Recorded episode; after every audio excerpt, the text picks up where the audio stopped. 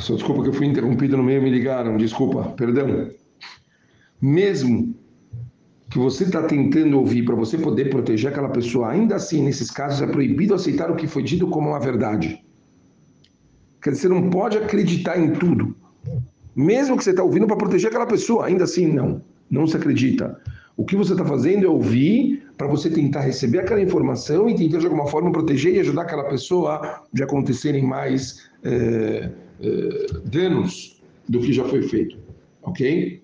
É isso. A gente continua, se Deus quiser, amanhã. Valeu, pessoal. Um beijo grande para todo mundo e até lá. Valeu.